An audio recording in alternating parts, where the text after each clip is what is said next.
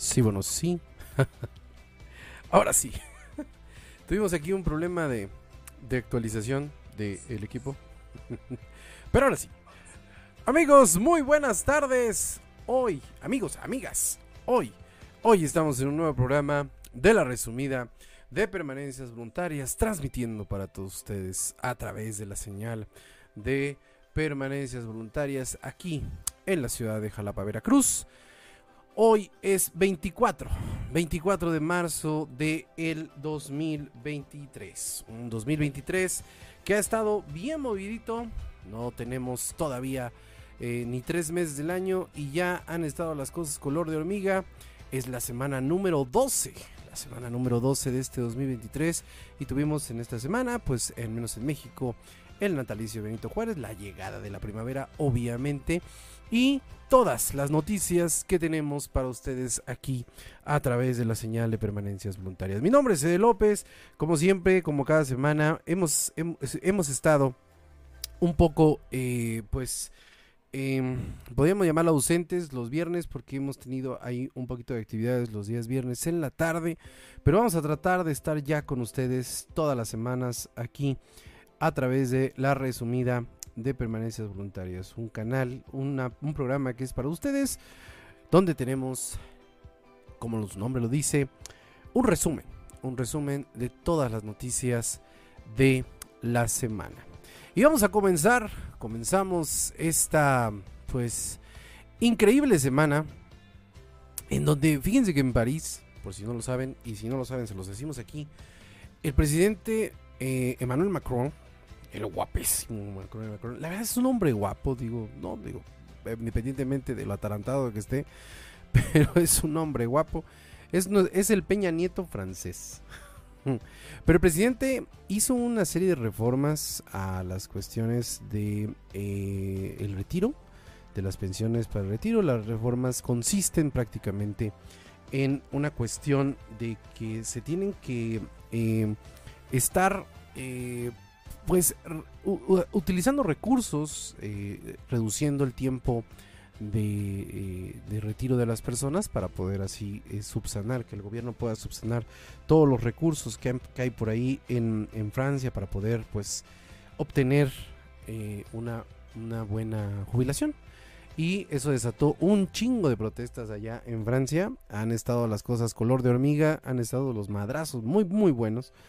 Y el presidente este dice pues que no, que a pesar de las protestas, la reforma va.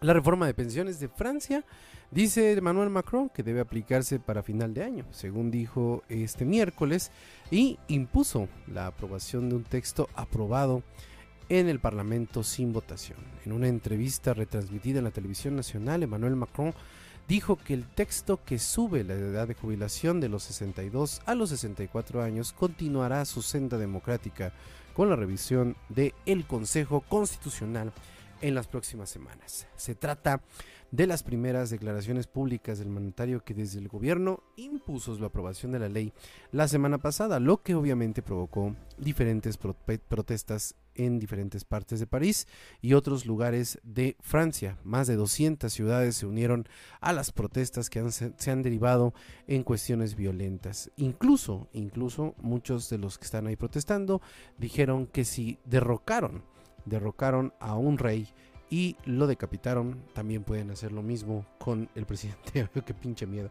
Pero bueno, entonces, Macron dijo y reiteró que está convencido que el sistema de pensiones debe reformarse para mantenerlo financiado. Los trabajadores en esta huelga protestan por las reformas y obviamente estas declaraciones surgen dos días después de que el gobierno de Macron sobrevivió a dos mociones de censura por la Cámara del Parlamento.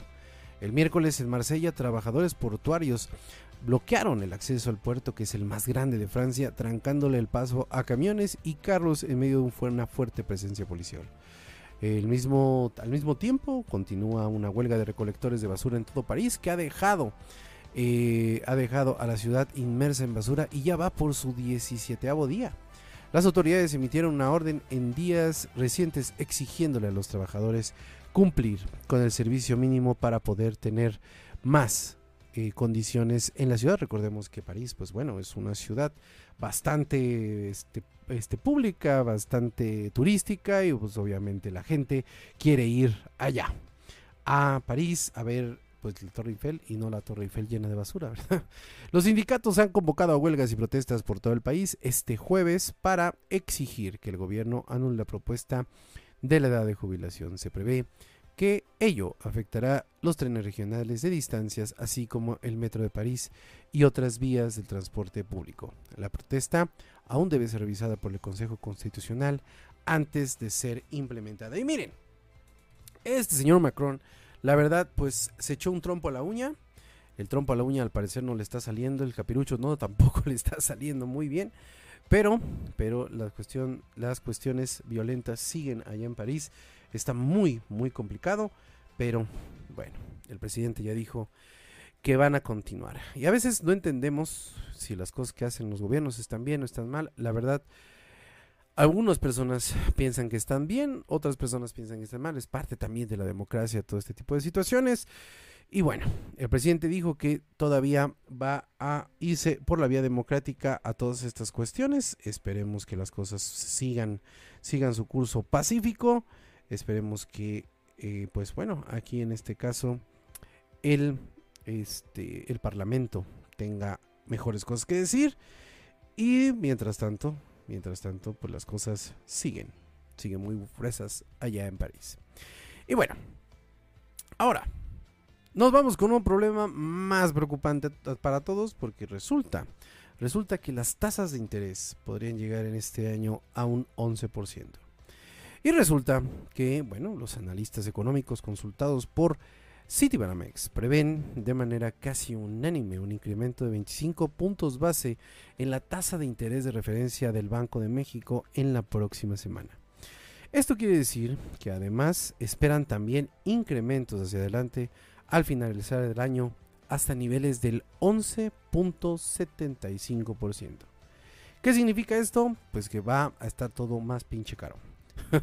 del total de participantes en la encuesta de, encuesta de Citibanamex de expectativas del financiero, en donde participaron 32 autoridades monetarias acerca de la tasa de interés, dice que solo una institución avisora dice que este ajuste podría ser una media de unidad.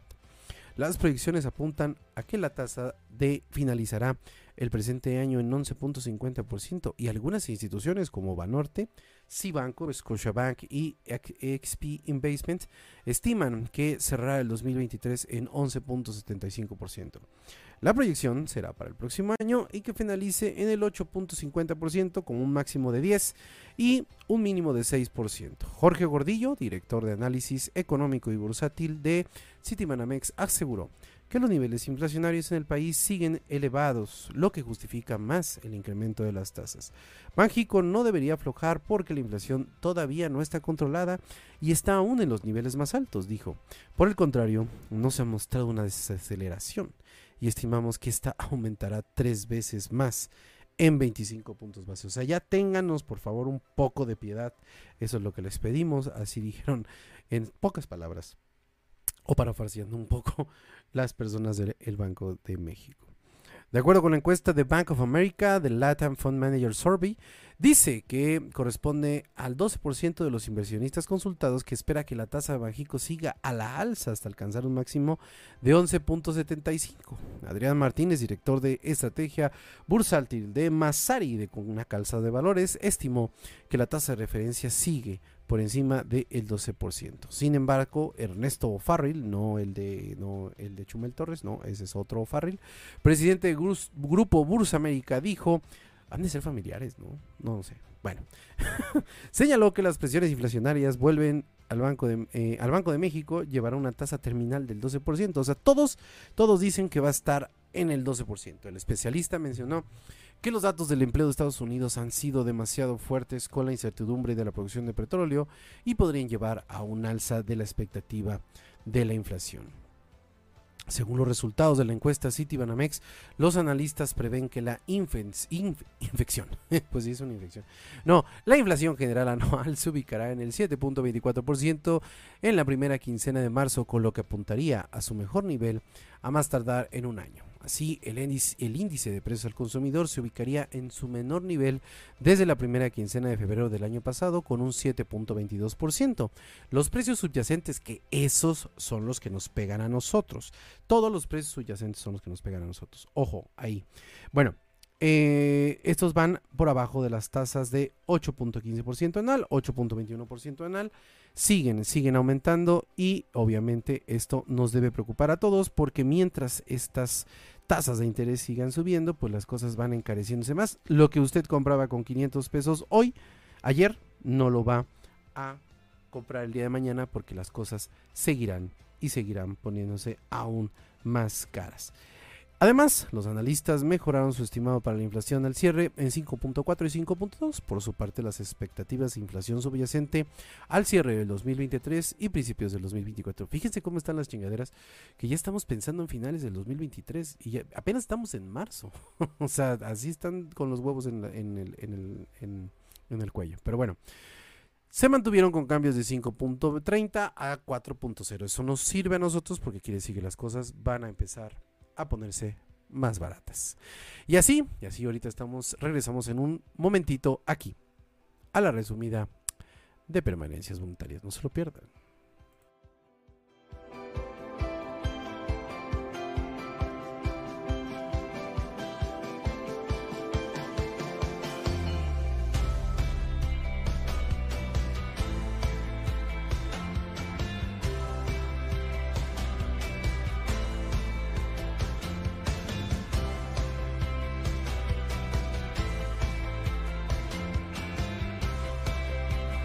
Pues si apenas están con nosotros, ahí tiene usted en la pantalla. Ah, chingado, ya se fueron.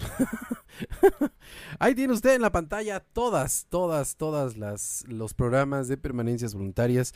Estamos muy contentos de estar con ustedes todas las semanas trayéndoles toda la información, todas las cosas que a ustedes les pueden interesar, desde las noticias, la polaca, el cine, el terror, eh, los gadgets, eh, las cuestiones tecnológicas y obviamente obviamente muchísimas cosas más. Vamos a tener en este 2023 un nuevo programa, estamos planeando ahí un nuevo programa en donde vamos a hablar muchas cosas random, obviamente. Ya no va a ser tan, tan serio, vamos, estamos planeando un nuevo podcast que ese únicamente va a salir por la plataforma Spotify. Nos pueden escuchar también por Spotify, es nuestra plataforma en donde tenemos nuestros, nuestros audios, también nos pueden encontrar en Anchor en Apple Podcast y también en Google Podcast. Ahí nos pueden encontrar. Y bueno, continuamos con las noticias. Y miren, ¿qué podíamos hacer nosotros? ¿Cuál sería el éxito de nuestra semana sin tener a este personaje? Este personaje que nos llena de alegría, nos llena de muchas e interesantes semanas de mm, magia. no, la verdad no es una magia. Y nos referimos a este, nuestro presidente querido, el señor licenciado Andrés Manuel López Obrador. ¿Por qué? Porque, miren, ha estado en un clima constante el tipo de putazos y chingaderas con este Estados Unidos. Entonces, pues miren, no es, no es como que muy inteligente echársele al cuello a los Estados Unidos. No porque, no porque nosotros eh, nos interese qué es lo que piensen los americanos, no. Creo yo que no, ningún mexicano querría que eh, los americanos entraran a nuestro país a hacer las tropelías que están acostumbrados a hacer en todos los continentes que han estado. Sin embargo, sin embargo, también el Estado mexicano se tiene que dar cuenta que ya no ya no le alcanza, ya no le alcanza pues esa mm, estrategia, quiero pensar lo que es una estrategia, la estrategia de según seguridad que están llevando, que la verdad es bastante, mm, no sé, eh, complicada, eh, eh, sui generis, no lo sé. La cuestión es de que este señor no tiene un norte y los Estados Unidos ya se están preocupando Obviamente, entrando en cuestiones electoreras, ya se están preocupando por todo lo que está pasando con el fentanilo, con las drogas, con todo esto, y están presionando por todos lados al gobierno mexicano a eh, hacer algo, algo eh, importante para eh, evitar todo lo que es el transporte y, y, la intoxicación allá en Estados Unidos de todas las personas con fentanilo. El Departamento de Estado, a través de su portavoz, el señor Vedant, Patel, que es lo más parecido a cualquier ñoño de, de primaria, que se puede, dan ganas de sapearlo al Patel, la verdad. Pero bueno, el portavoz del Departamento de Estado, este señor Vedant Patel, eh, pues respondió al presidente mexicano sobre el reporte de derechos humanos. Tenemos que hacer un poquito de, eh, remembranza aquí. El, eh, salió un documento sobre los derechos humanos aquí en México. No, el documento, mm, ya, yo ya lo leí, no dice nada que no sea cierto. En México sigue existiendo la tortura, sigue existiendo los levantamientos extrajudiciales, sigue habiendo ejecuciones por parte del ejército, sigue habiendo tortura, sigue habiendo muchísimas cosas. El presidente de México no lo quiere ver por alguna razón, no lo sabemos. Yo creo que es su, em, pues su, su campaña electoral, porque el, presidente no ha dejado de estar en campaña jamás. Y bueno, eh, resulta que eh, este señor Patel, pues ya le dijo que este relajo, este relajo no es eh, como él lo pinta, eh, las situaciones están más complicadas y expresó en una rueda de prensa que si el presidente Andrés Manuel López Obrador acusara a Estados Unidos de mentir y de creerse el gobierno del mundo con ese informe, pues se lo dijo. Nosotros nunca hemos dicho que seamos el gobierno del mundo ni nada de este tipo, respondió Patel. Recordó que el Departamento de Estado está obligado a elaborar cada año un documento para el Congreso estadounidense. El portavoz afirmó que la participación de la policía, el ejército y de otras instituciones en serios actos de corrupción y asesinatos arbitrarios suponen un reto para México y eso aparece en el informe. Aquí hay un paréntesis. Eh, eh, esto que dice eh, este señor Patel es cierto. Ah, en la semana pasada estuvo ocurriendo o estuvo pasando un video en donde un joven le pide a un reportero que lo lleve a un lugar seguro porque la policía este, municipal de un lugar en Guerrero se lo quiere llevar.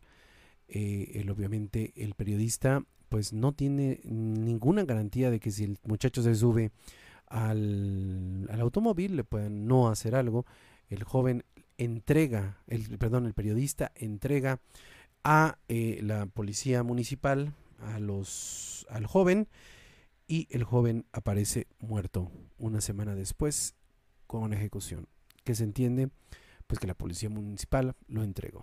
Pero bueno, dice, nosotros nunca hemos sugerido que no tengamos nuestros propios retos internos, aseguró Patel. Sin embargo, Estados Unidos no intenta esconderlos debajo de la alfombra. ¡Pum! El funcionario reivindicó que Estados Unidos ha trabajado durante décadas para fortalecer el respeto a los derechos humanos y es una tarea que forma parte de los valores estadounidenses. El informe del 2022, publicado el lunes, Estados Unidos expresa una preocupación por la alta impunidad en México y por la participación de autoridades de crímenes por los señalamientos eh, de López Obrador contra periodistas y activistas. No es cierto, están mintiendo, es pura politiquería y con todo respeto digo que Es su naturaleza no querer abandonar la doctrina Monroe antes el llamado destino manifiesto. No quieren cambiar. Estos se creen el gobierno del mundo, así dijo el presidente López Obrador este martes. López Obrador también dijo que en el Departamento de Estado son unos mentirosos y destacó que el fundador de Wikileaks, Julian Assange, buscado en Estados Unidos por revelar la información confidencial. Oye, ¿por qué no liberas a si estás hablando de periodismo y libertad? manifestó. Es interesante escuchar a López Obrador hablar de esto.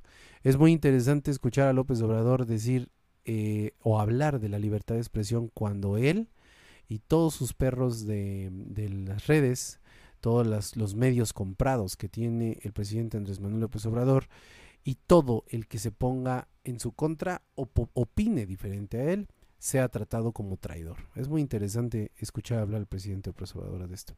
Este reporte anual sirve de guía para el Congreso estadounidense para determinar la ayuda exterior que se concede a cada nación.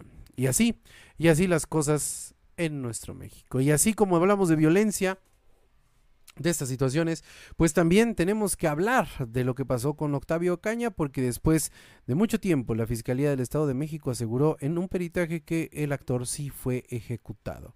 Un peritaje independiente sobre la muerte del actor Octavio Ocaña determinó que no se suicidó ni manipuló ningún arma de fuego, contrario a la versión difundida por la Fiscalía del Estado de México, donde había dicho que él, el actor eh, había, el actor de vecinos, perdón, había este, recibido un disparo que, de una arma, calibre 380 cuando se encontraba en la carpeta asfáltica y que probablemente se suicidó.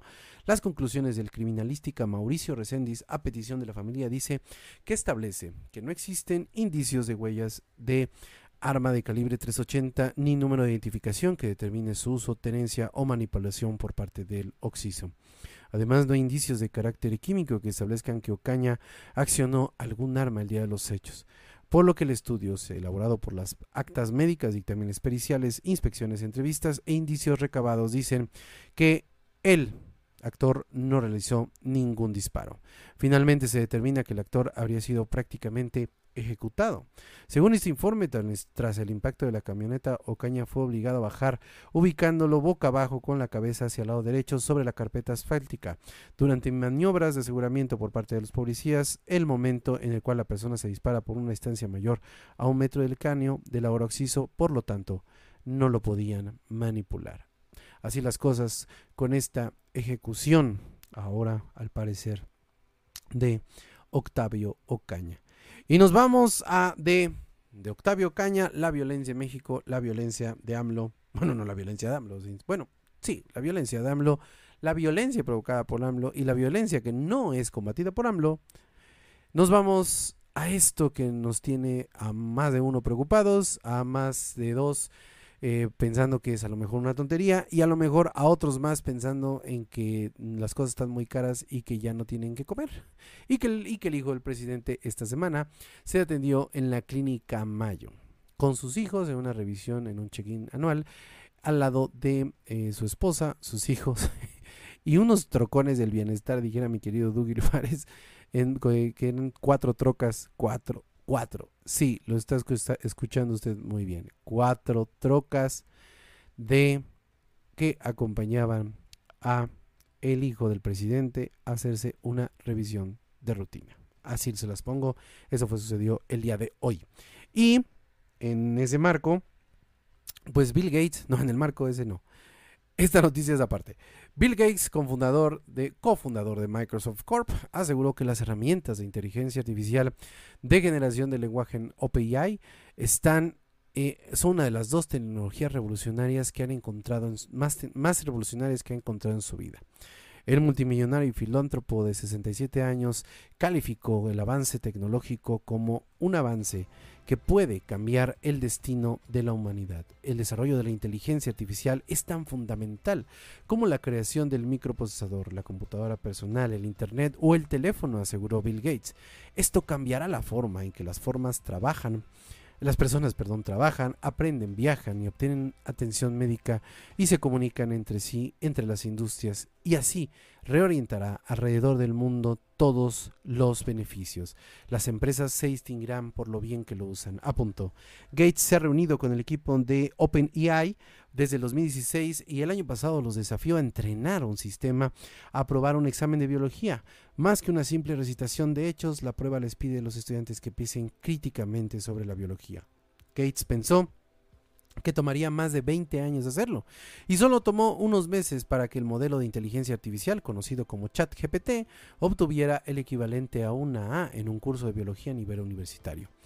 Gates eh, dice que eh, ahora está respaldando, una inversión adicional de 10 mil millones de dólares por parte de Microsoft y lanzó la semana pasada el GPT-4, la última versión del modelo masivo de inteligencia artificial que genera texto.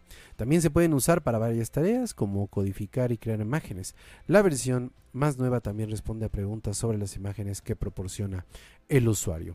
OpenAI está, promocionando el éxito de GPT-4 en las eh, pruebas estandarizadas, pero un profesor de la Universidad de Princeton y un estudiante de doctorado argumentaron que es una publicación de blog de en, en una publicación de blog de la semana pasada que estos pueden ser los puntos de referencia incorrectos para evaluar la capacidad de la tecnología. Cuidado con los humanos armados con inteligencia artificial. Así lo dijo Gates también, que reconoció que la tecnología plantea preguntas difíciles sobre la fuerza laboral, el sistema legal, la privacidad y el sesgo. El mundo necesita asegurarse de que todos, no solo las personas adineradas, se beneficien de la inteligencia artificial.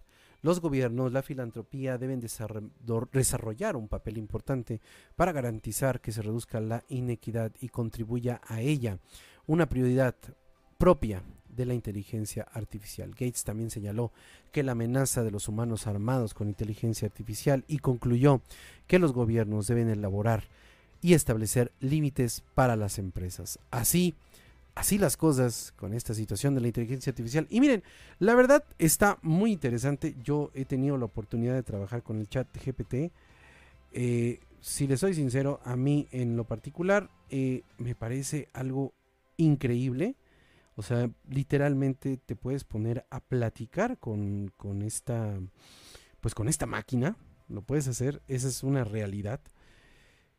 Pero eh, sí, sí llegas a, pues como que a friquearte un poco en la situación de que, eh, pues, pues es una máquina y te está respondiendo como si fuera cualquier ser humano. O sea, es, es, es muy, muy interesante eso y muy, eh, insisto, muy desconcertante. Sí habría que ver o habría que estar muy metidos en la cuestión de cómo se estaría llevando este tipo de cosas, cómo estarían eh, llevadas a cabo. Y lo que dice Bill Gates es muy cierto, ya se tiene que hablar o pensar seriamente en ponerle ya barreras, porque incluso, incluso existió una inteligencia artificial que ya este pues eh, se hizo pasar por un humano en un captcha eh, y también hubo una inteligencia artificial que recreó el, el arresto de Donald Trump ahí en Nueva York. Están complicadas las cosas en la inteligencia artificial, obviamente, y tenemos que estar pendientes de ello. Y bueno, también esta semana se terminó el sueño de, el, la selección mexicana de béisbol ahí en el Clásico Mundial de, de, Béisbol. La novena dirigida por Benjamín Gil quedó fuera del camino rumbo a la final del certamen. En un emocionante partido el equipo japonés se eh, impuso a la novena mexicana y remontó el marcador de 6 a 5. Por primera vez en la historia, México pudo disputar el partido correspondiente a la tercera ronda del torneo mundial, incluso contra todo pronóstico que los ubicó como el menos preferido para quedarse con la victoria. Demostraron argumentos suficientes, dijo el, el, el manager de el coach, perdón, del equipo japonés y se fueron frente al marcador con tres sentadas y un tercio de un duelo de picheo. Patrick Sandoval, quien cargó con la derrota para México, fue el encargado de iniciar las acciones desde la lomita del tricolor. En su participación superó la exhibición de Rocky Sasaki, el lanzador japonés que se presentó como la revelación del torneo a pesar de su corta edad. Por su labor el mexicano pudo permanecer cuatro entradas y un tercio, mientras que el nipón no se presentó en el quinto episodio. La alegría de, eh, la tercera entrada fue en la tercera entrada, luego de que Rowdy Telles e Isaac Paredes lograron pisar las bases del diamante, junto con Luis Urias, que enfrentó a Sasaki y logró conectar un cuadrangular. La novena mexicana padeció el acoso de la ofensiva rival y lograron llenar las bases por tres ocasiones.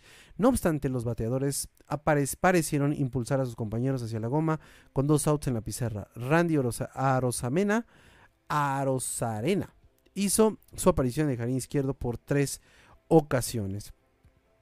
Y el cierre implicó el reto más grande para el encuentro para la novena de Benjamín Gil, Benjamín mantuvo la mínima ventaja contra la poderosa ofensiva, pero en dos turnos Otaki y Shuto eh, pudieron pisar las bases y conseguir la victoria gracias a un doble de Murakami, no el escritor el deportista.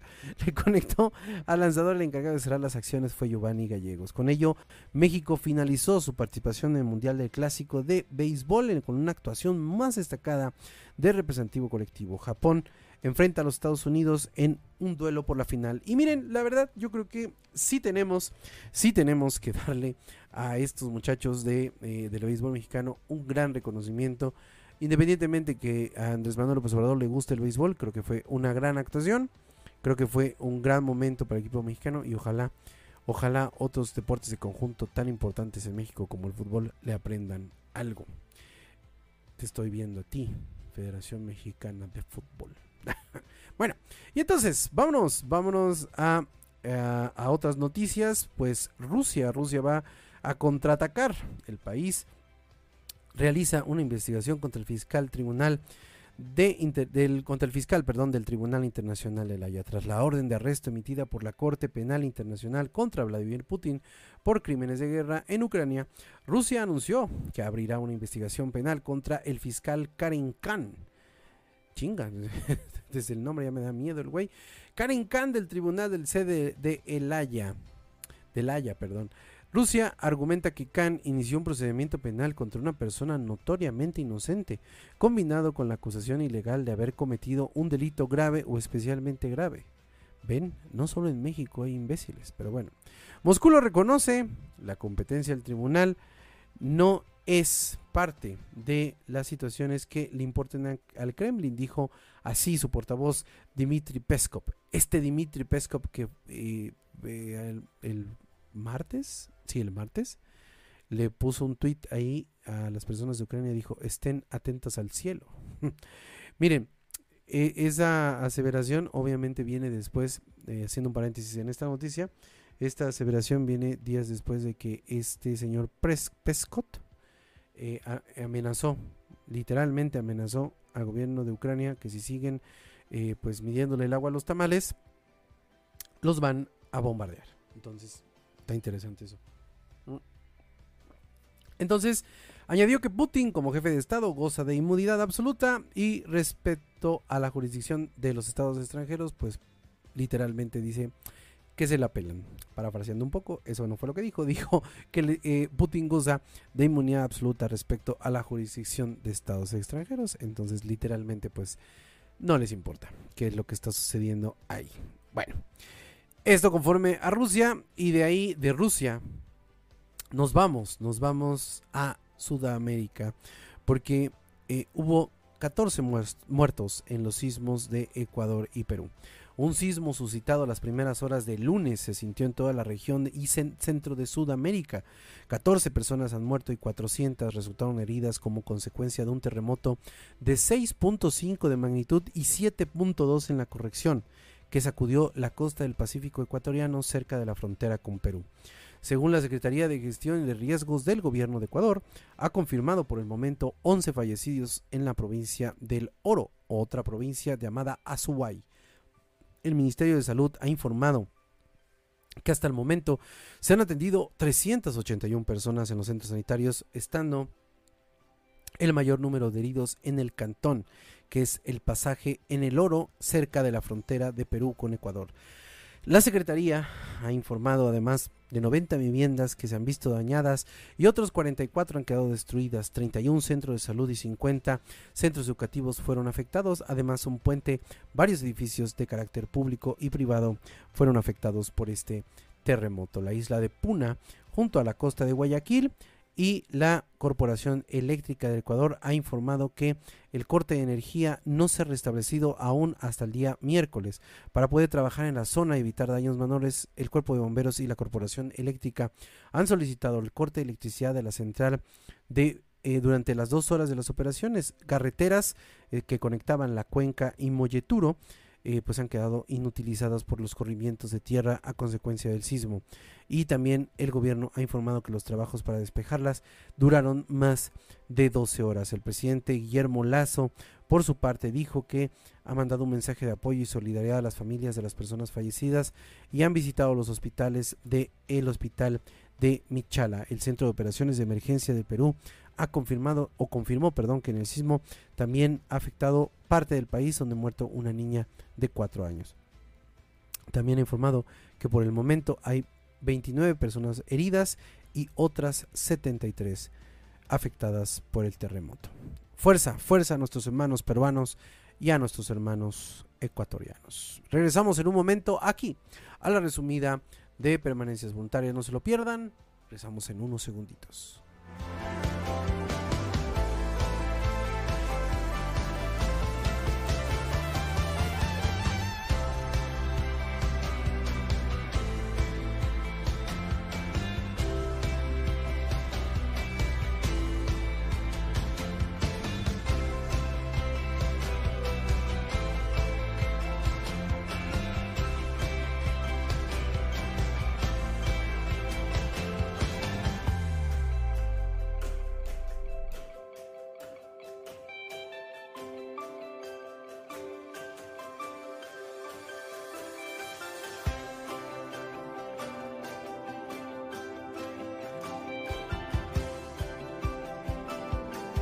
Regresamos, regresamos. Ajá, los espanté. Ah, pónganse, pónganse.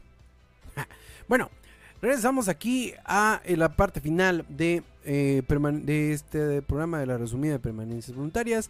Los invitamos a participar en todos los programas de permanencias voluntarias a través de todas nuestras plataformas. Tenemos plataformas en Spotify, en Spotify, en YouTube, en, obviamente en Facebook Live y también nuestro blog permanenciasvoluntarias.com, nuestro blog de cine, cinema, cinema-medioguismo.com y también cerca de la oscuridad.wordpress.com.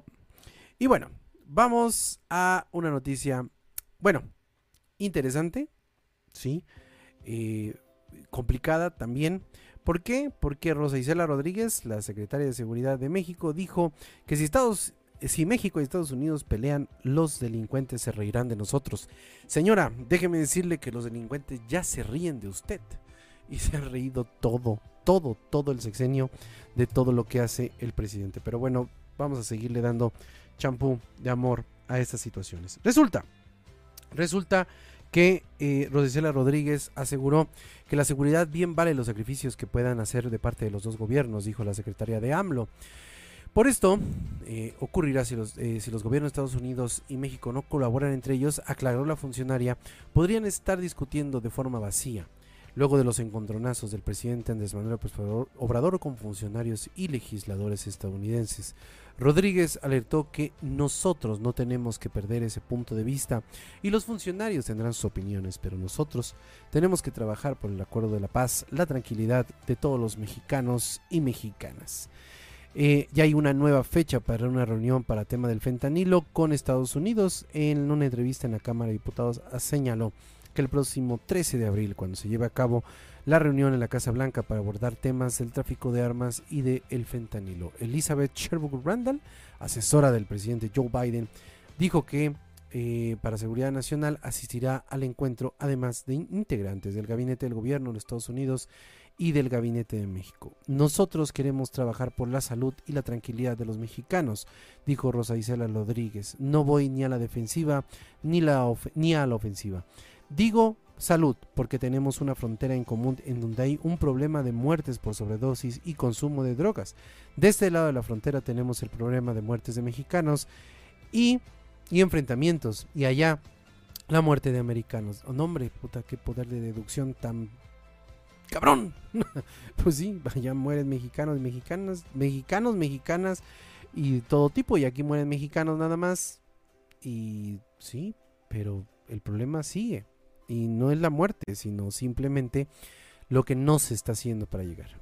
Esto dijo que este 13 de abril tendrán esta reunión y tratarán, tratarán de enmendar el camino. Pero ¿qué es el fentanilo? El fentanilo es una droga eh, que ocupa un problema importante en Estados Unidos porque el fentanilo eh, es una sustancia que es un opioide sintético que es similar a la morfina, pero es 50 a 100 veces más potente. Es un, es uno, es médicamente se utiliza como analgésico, como anestésico y es recetado para algunos pacientes que tienen dolores intensos, especialmente después de una operación quirúrgica y obviamente personas que atraviesan por cáncer avanzado. Esta sustancia eh, tiene varias formulaciones eh, que figuran en la lista del modelo de la OMS de medicamentos esenciales, ya que se encuentra considerada como una droga segura, entre comillas, cuando se consume por un periodo corto de tiempo, de acuerdo con las recomendaciones de los médicos. El fentanilo obviamente pertenece a una clase de medicamentos llamados analgésicos narcóticos o opioides y funcionan al cambiar de la manera en que el cerebro y el sistema nervioso responden al dolor. En un inicio, el fentanilo se obtuvo del opio, que se extrae de la amapola, una planta también conocida como adormidera. Y desde varias décadas es posible fabricar algunos de estos medicamentos en laboratorios sin, utilizar la planta. De acuerdo con el National Institute of Health, dice eh, que, bueno, que es un organismo en Estados Unidos que realiza una investigación biomédica. Los opioides recetados por los médicos se elaboran directamente de la planta, mientras que el fentanilo ilegal se crea en los laboratorios. El fentanilo se consume bajo receta médica y se puede administrar de forma inyectable o en forma de parche. Las marcas comerciales de fentanilo pues son varias, ninguna me pasa lana, entonces no las voy a decir, pero sí existen en el, en, el en la, en la, farmacia. Usted puede ir y pedir fentanilo, obviamente con receta médica, pero pues es accesible, vamos a llamarlo así. Cuando el fentanilo deja de ser utilizado para uso médico, o sea, para una droga ilegal, pues de acuerdo con la UNAM, el fentanilo es fabricado ilegalmente, se vende en forma de polvo y en envases de gotas para los ojos y rociadores nasales. En cantidades pequeñas puede tener consecuencias graves. Tan solo 2 miligramos, alrededor de 20 gramos, 20 veces un gramo de sal, puede causar la muerte. Los vendedores de estupefacientes lo mezclan con cocaína, metanfetamina o heroína. Esto hace, esta combinación hace que cualquiera de estas drogas con una pequeña cantidad provoque un efecto más potente de acción y una acción más rápida sobre la situación de eh, este, la adicción que puede provocar es, obviamente tiene un costo menor. Esto es especialmente peligroso ya que las personas que consumen drogas no saben que la sustancia que están consumiendo contiene otro ingrediente. La combinación de ese narcótico puede ser muy fuerte y este para un organismo que está acostumbrado a consumir, pero obviamente existe una mayor probabilidad de sobredosis. Y ahora Ahora no tan solo el fentanilo, también hay que estar preocupado por otro medicamento que se llama la silacina. Y, ahora la silacina para la DEA también es conocida como TRANC, es un poderoso sedante que en la Administración de Drogas y Elementos de Estados Unidos ha aprobado para su uso veterinario. Es un familiar de la ketamina. Y bueno, entonces ahora este TRANC, que es una silacina, está siendo también que la amenaza de drogas sea más mortal en el país, en Estados Unidos, y que haya enfrentado el que haya afrontado el fentanilo sea aún más mortal. La DEA explicó que, ha incautado mezclas de silacina y fentanilo en más de en 48. Fíjese qué, qué preocupante está esto. Que ha encontrado estas mezclas en 48 de los 50 estados de Estados Unidos. Según los Centros del Control de Enfermedades, en más de 107 mil estadounidenses murieron entre agosto de 2021 y agosto de 2022 por intoxicación de drogas. Por el 66% de estas muertes que involucraron opioides sintéticos como el fentanilo. Entre 2015 y 2020 el porcentaje de muertes fue eh, aumentó de, con la cialina del 2 al 26% en Pensilvania y en otras drogas como Maryland en 2021 donde fue el 10% la mayor cantidad de personas muertas. Por esta razón, la DEA ya emitió una alerta para la comercialización de la silacina. La silacina, según los Institutos Nacionales de Salud, la silacina es un sedante veterinario no opioide que está aprobado para el consumo humano. Y la verdad, esto se está poniendo más complicado porque pues la DEA ya está eh, pues tratando de mantener eh, esta combinación en, bajo, en baja producción, pero el TRANC es un depresor del sistema nervioso central que puede causar somnolencia y amnesia. Además puede subir el ritmo respiratorio, el ritmo cardíaco y la presión a niveles peligrosamente bajos. El consumo frecuente de cialina está asociado con úlceras cutáneas, abscesos y otras complicaciones. Así, así están las cosas en este relajo llamado fentanilo. Y bueno, pasamos ahora a una tormenta de drogas. Algo más. Mire, ya, ya a veces ya quisiera, quisiera, quisiera ver que fuera. Bueno, sí, buenas noticias, la verdad. Y ahorita vamos a terminar con una buena noticia. Pero que resulta que una tormenta geomagnética, pasamos de una tormenta de drogas a una tormenta magnética, porque una tormenta geomagnética eh, eh, se va a ver en estas semanas, alertó la NASA, y puede afectar las telecomunicaciones durante este viernes y este sábado. Las tormentas solares o geomagnéticas producen campos electromagnéticos que interrumpen las líneas eléctricas y apagones extensos. Tormentas solares se verán, eh, dañarán algunos satélites utilizados para las comunicaciones y algunos aparatos para medir el tiempo. De acuerdo con el sitio oficial de la NASA en Estados Unidos, algunas de estas consecuencias por apagones solares son fallas en el sistema de distribución de agua, pérdida de alimentos y medicamentos perecederos, pérdida de calefacción y aire acondicionado, afectaciones en los sistemas informáticos y telefónicos, fallas en los sistemas de transporte público y eléctricos y fallas en donde se producen los sistemas eléctricos. Las recomendaciones generales son tener a la mano una batería de emergencia en caso de que haya una falla eléctrica, tener una alternativa para guardar los alimentos y obviamente para que no se echen a perder fácilmente. En el caso de que existan apagones, hay que mantener el mínimo el consumo de energía eléctrica, desconectar aparatos eléctricos y mantener disponibles las líneas telefónicas. Así, así vamos a terminar esta semana. No llegaron los extraterrestres, pero llegaron las tormentas solares. Y nos vamos. Nos vamos con una buena noticia. Y miren, la buena noticia es que Kaori Sakamoto es bicampeona del mundo y llora después de su presentación. La japonesa ganó el título, el título mundial del patinaje artístico por segundo año consecutivo después de que le fuera diagnosticado una rara enfermedad y que ella no pudiera participar y hoy va por su segundo año consecutivo de ganar. La ganadora del título en 2022 presidió una calificación total de 224 puntos y en la cabeza del programa la japonesa no pudo reprimir las lágrimas en la presentación con la canción Lasted Heart de Sia. La tercera plaza la tuvo la belga Lorena Hendricks, la subcampeona del mundo el año pasado, con 212 puntos. Por un segundo año consecutivo, la competición se desarrolló sin la presencia de patinadoras rusas excluidas de las, del certamen en, por el conflicto en Ucrania. Y Taekwondo, Taekwondo tiene, eh, perdón, México tiene 11 plazas para los paramericanos. La selección de México sumó 4 plazas en el clasificatorio de Brasil y se añaden a sus 7 boletos que había conseguido vía ranking para los para panamericanos de Santiago 2023. La selección mexicana eh, pues bueno, ahí en Río de Janeiro hizo una gran actuación. Susei Koyama, el sinaloense de 18 años, debutó en el ámbito internacional en su categoría de 57 gramos y derrotó en la final 9-2 a la brasileña Loja López. Me siento muy contenta por, gracias a Dios, ya conseguí el pase a los Juegos para los para Panamericanos. Fue muy emotivo, me sentí muy feliz. Le doy gracias a todo México por el apoyo y a mis profesoras Janet Alegría y María Espinosa que me apoyaron siempre. Y así, con esta sonrisa en el rostro por esta chica que ha eh, ido a los Parapanamericanos, nos vamos, nos vamos de este nuevo programa de la resumida de permanencias voluntarias. Me encuentro muy contento de estar aquí en esta semana 12, semana 12 de, eh, de este 2023. Insisto, un 2023 que nos ha traído de todo.